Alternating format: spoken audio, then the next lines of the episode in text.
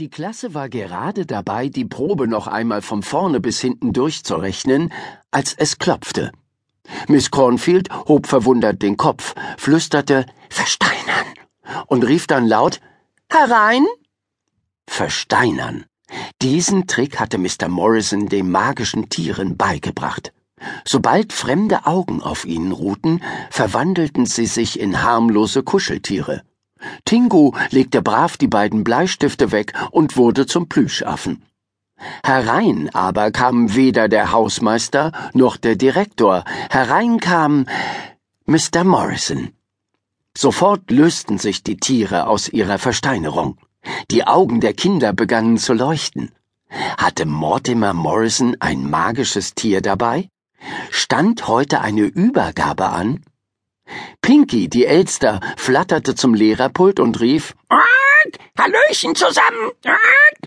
was aber natürlich nur die anderen magischen Tiere verstehen konnten. Und Mr. Morrison. Der verbeugte sich höflich vor der Klasse. Na, das ist ja eine Überraschung, sagte Miss Cornfield. Was gibt es denn? Mr. Morrison nahm seinen Schlapphut ab und drehte ihn zerknirscht in seinen Händen. Unangenehme Sache, murmelte er. Äh, neulich, also äh, genauer gesagt, äh, gestern. Er hat die Tür vom Omnibus nicht ordentlich zugemacht und zack, schon ist sie ausgebüxt. mischte sich Pinky vom Lehrerpult aus ein. Das ist gefährlich. Sie hob ihren Schnabel. Ein Schlangenbiss und schon ist er tot, der Mensch. Tingo, der Schimpanse, fiel vor Schreck zu Boden. Ashanti? stieß er hervor und rappelte sich wieder auf. Die Schlange Ashanti ist verschwunden, wiederholte Mr. Morrison für alle.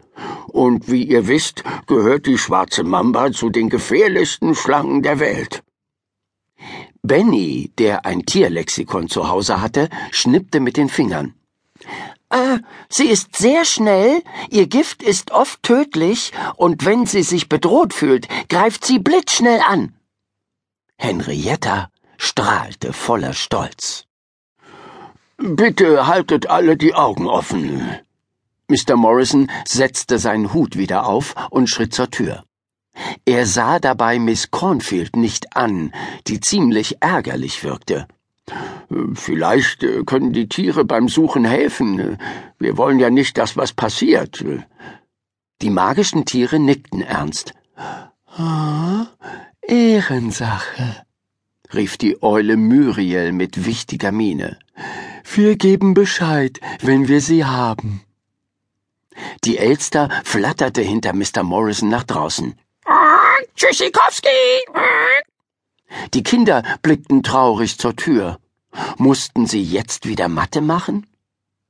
Bitte bringen Sie beim nächsten Mal ein magisches Tier mit, riefen sie dem Inhaber der magischen Zoohandlung nach.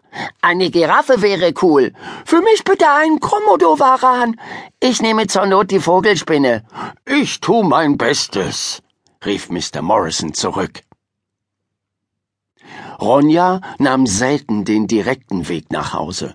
Sie liebte es, in der Stadt herumzustreuen. Auch jetzt fuhr sie mit ihrem Roller erst zum Spielplatz. Sie musste unbedingt ein paar Mal rutschen.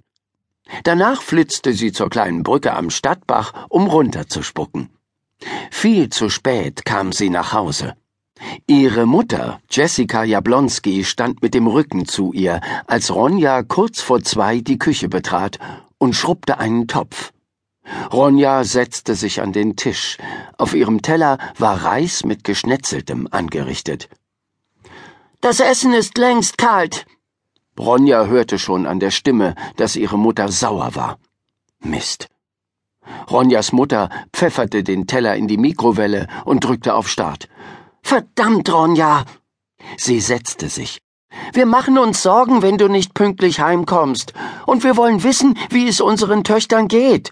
Unsere Mittagspause ist kurz. Papa ist längst wieder unten in der Praxis.